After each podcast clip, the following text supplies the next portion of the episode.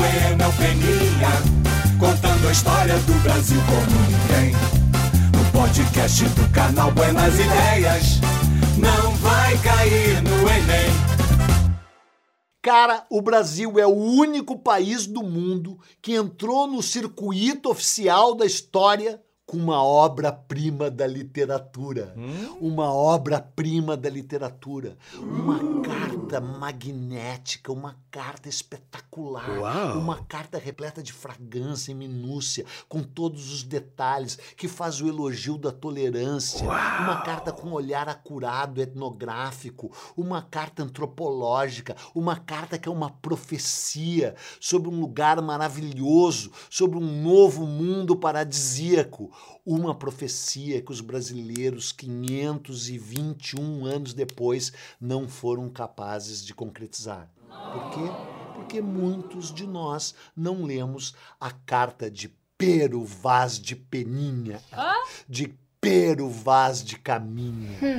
Pero Vaz de Caminha, o primeiro cronista do Brasil, um homem espetacular, um homem fantástico, autor de uma carta enebriante que tu vai ficar sabendo a história por trás dela como nunca te contaram.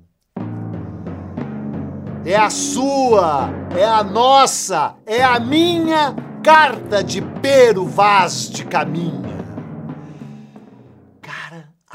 Carta do Pero Vaz de Caminha são 27 páginas, de 29 centímetros por 29 centímetros, uma folha desse tamanho, espetacular, maravilhosa, na qual esse grande cronista, que na verdade era um contador, mas não um contador de histórias, ele era um contador no sentido de contabilidade, de contabilista. Sim, ele estava seguindo na expedição do Cabral até a Índia, porque ele ia ser o, o, o, contador da feitoria de Calicut. Né, onde inclusive ele chegou e onde ele morreu. Só que quando a esquadra chega eh, em Porto Seguro, ele resolve se tornar o grande cronista dessa expedição. Ele não foi o único que escreveu. Inclusive, ele não era uh, o cronista de ofício, ele não era o redator oficial, porque se supõe que várias, muitas cartas tenham sido escritas e mandadas para o rei, rei Dom Manuel, descrevendo aquele que seria o descobrimento oficial do Brasil.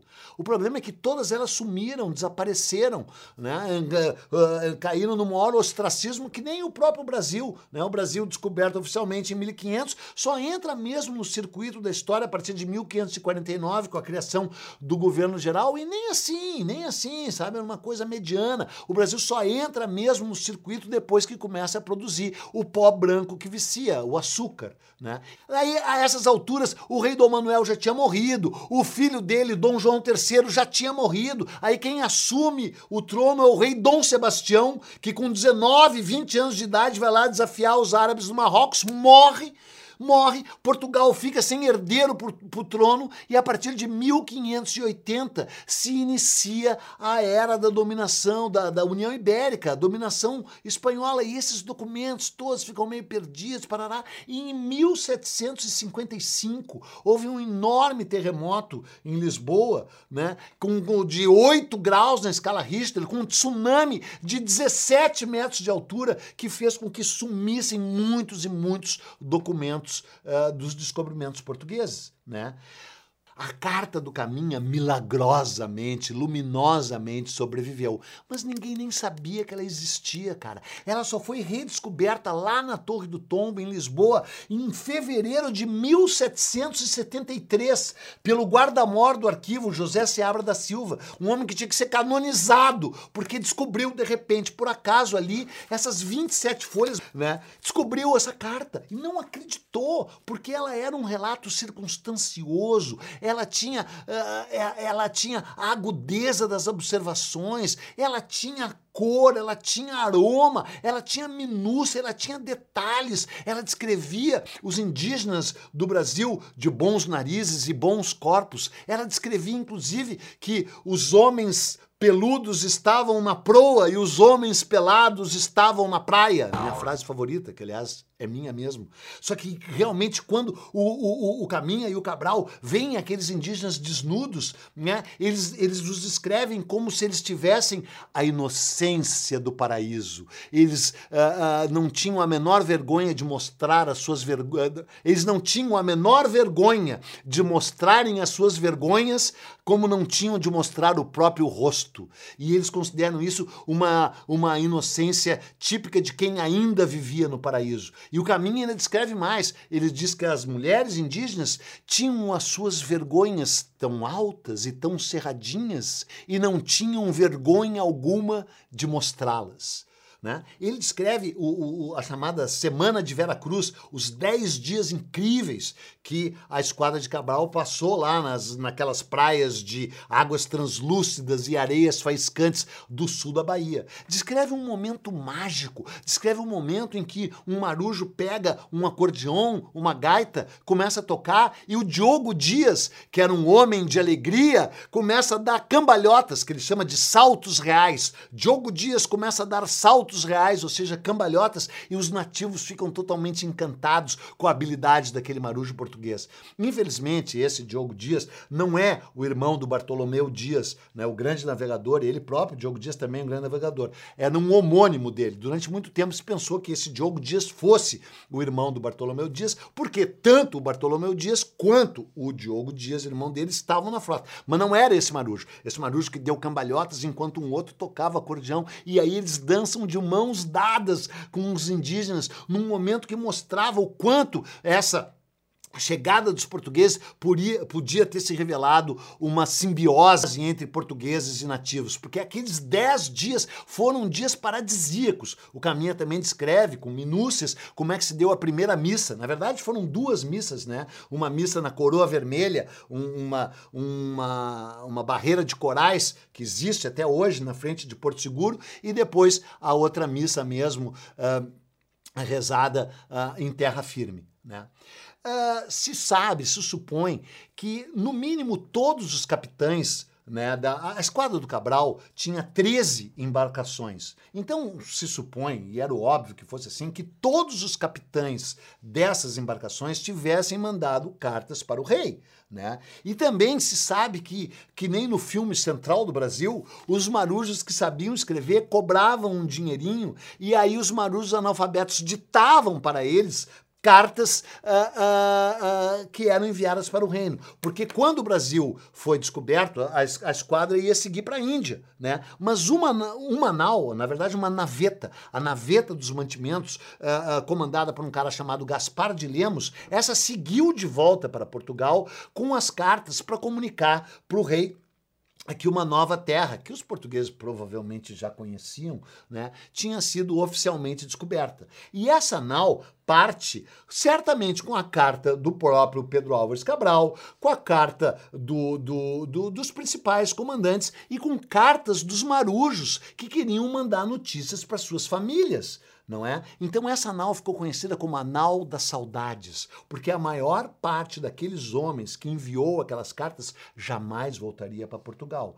Até porque logo em seguida eles saem no dia 2 de maio né, eles deixam a Bahia no dia 2 de maio e no dia 12 de maio, 10 dias depois, eles pegam uma tormenta gigantesca no Cabo das Tormentas, o Cabo da Boa Esperança, né, com um tufão praticamente, e aí cinco naus e caravelas afundam e mais de 400 homens morrem. Muitos deles deviam ter escrito essas cartas para suas famílias, que ainda nem haviam chegado em Portugal. E dentre essas cartas estava a carta do Pero Vaz de Caminha. Mas, como eu já falei, o Pedro Vaz de Caminha não era o cronista oficial dessa expedição. Ele estava sendo enviado para ser o contador, né, no sentido de contabilidade, da feitoria de Calicut, mas ele escreveu para o rei por um motivo muito especial. O genro dele, um tal Jorge Osouro, ou Jorge Osório, tinha sido condenado ao degredo na ilha de São Tomé. A ilha de São Tomé era uma ilha terrível, né? Tanto é que para lá foram enviadas as crianças uh, que, cujos pais não, as crianças judaicas, cujos pais não permitiram que se convertessem ao cristianismo, na, na grande perseguição aos judeus que se deu uh, um, em, em Portugal no reinado do Dom João II. E aí essas crianças ficaram conhecidas como as crianças dos lagartos. Lagartos eram os crocodilos e jacarés que existiam nessa ilha de São Tomé, que devoraram várias dessas crianças, como os registros históricos provam. Né? Era uma ilha terrível, uma ilha insalubre, uma ilha com malária, com febres palustras e cheia de crocodilos. Né? E era um território de degredo. E o, o marido da filha do Pedro Vaz de Caminha, esse Jorge Osório ou Osouro, tinha batido num padre, tinha dado uma surra num padre.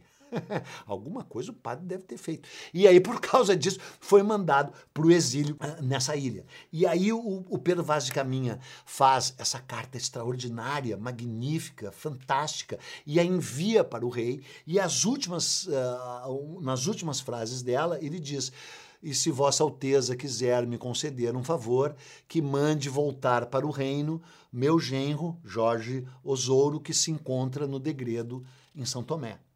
E como o caminho iria morrer, o Caminha foi morto no dia 16 de dezembro de 1500, quando um exército coligado uh, uh, de mercadores árabes e de rajás uh, indianos atacou a feitoria que o Cabral tinha criado em Calicut. Né? Foi um ataque terrível e o Pedro Vaz de Caminha morre ali com 50 e poucos anos. Ninguém sabe direito a idade dele. Ele deve ter nascido por volta de 1450. Ele era do que se chama pequena nobreza, ou seja, era um burguês né, que tinha virado cavaleiro da, da, das casas reais do rei Afonso V, depois do próprio rei Dom João II e do rei Dom Manuel. Ou seja, era um cara bem relacionado na corte, mas nunca foi nobre nobre, nunca foi rico, né? Era um homem que acreditava no poder do dinheiro e no poder das ciências contábeis, né? Mas escrevia magnificamente bem, magnificamente bem. Tanto é que fez essa carta,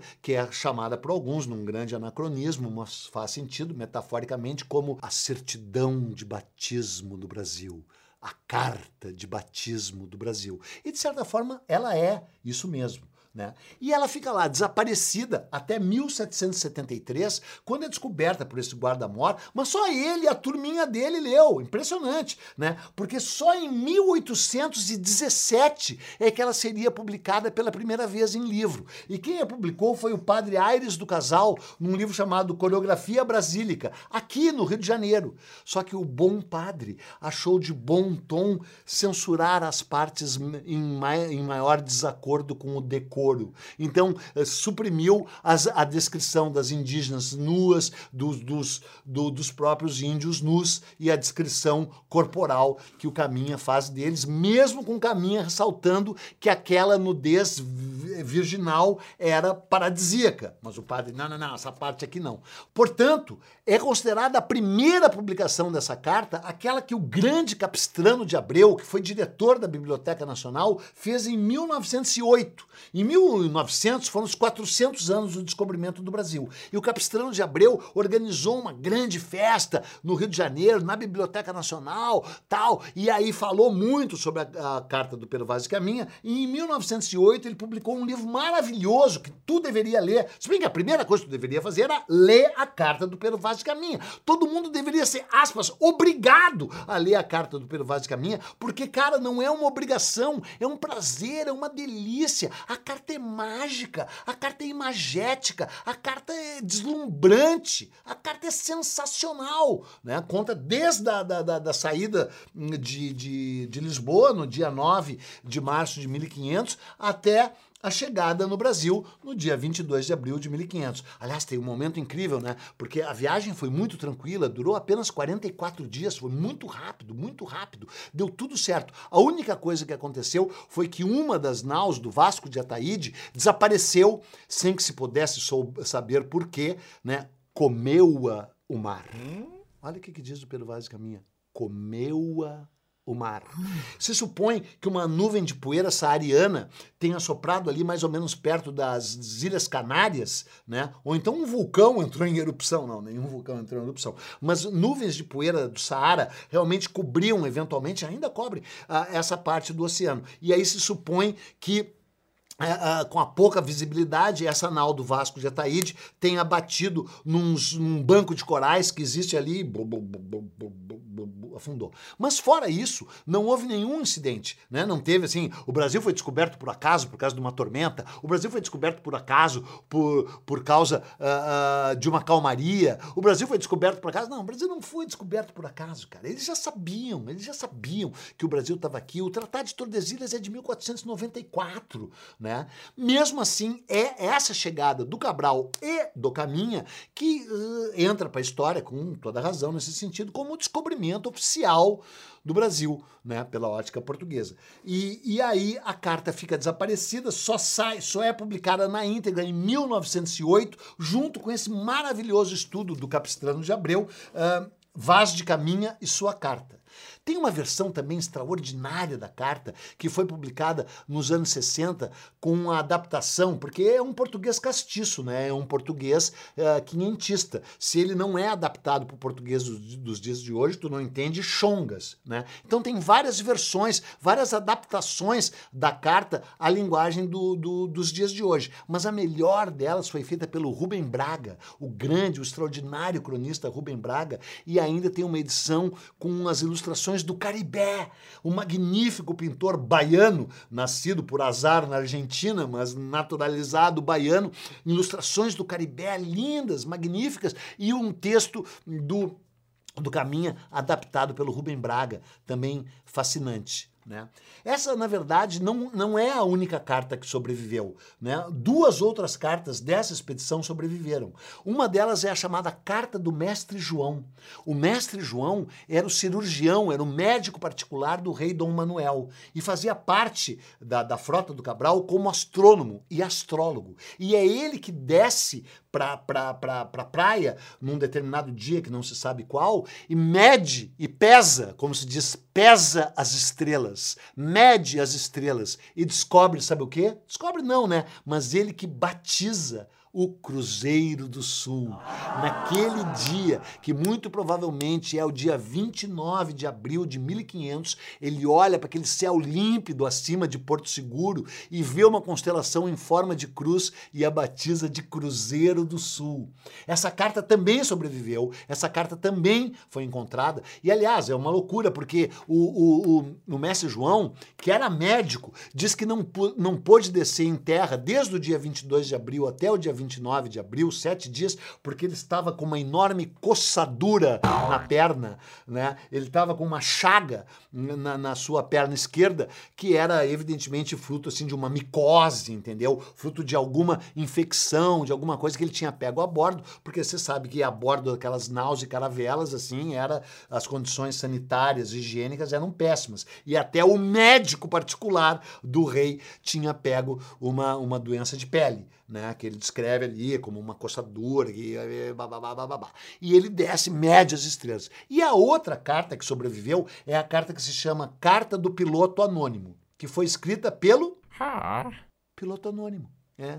Sabe como é que é o nome do piloto anônimo? Ah. Não, não se sabe como é que é o nome do piloto anônimo, porque era anônimo. Mas também é uma carta incrível. E essa é mais completa, porque essa conta a saída de Portugal, a chegada no Brasil, a ida até a Índia e a volta e a volta. E ela conta uma história muito incrível, porque o próprio Pedro Vaz de Caminha diz que no dia que eles foram embora, eles deixaram dois degradados. E dá o nome de um deles, o Afonso Ribeiro.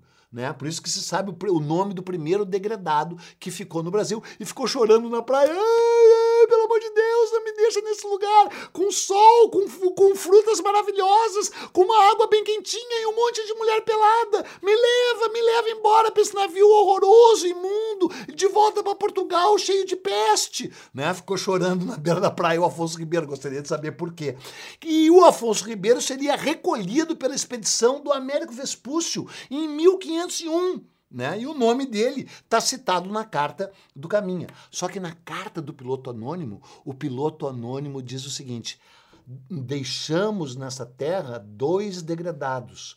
Porém, na noite que antecedeu a nossa partida, cinco grumetes fugiram a nado das naus e se deixaram ficar nesta terra de frutos dulcíssimos. hein? Os grumetes, hein? espertinhos os grumetes, tinham 15, 16, 17 anos de idade, por aí. Não se sabe que fim levaram esses grumetes, mas eu adoro imaginar que eles tiveram um fim melhor que o fim do Pedro Vaz de Caminha, pelo menos o fim terreno. Por quê?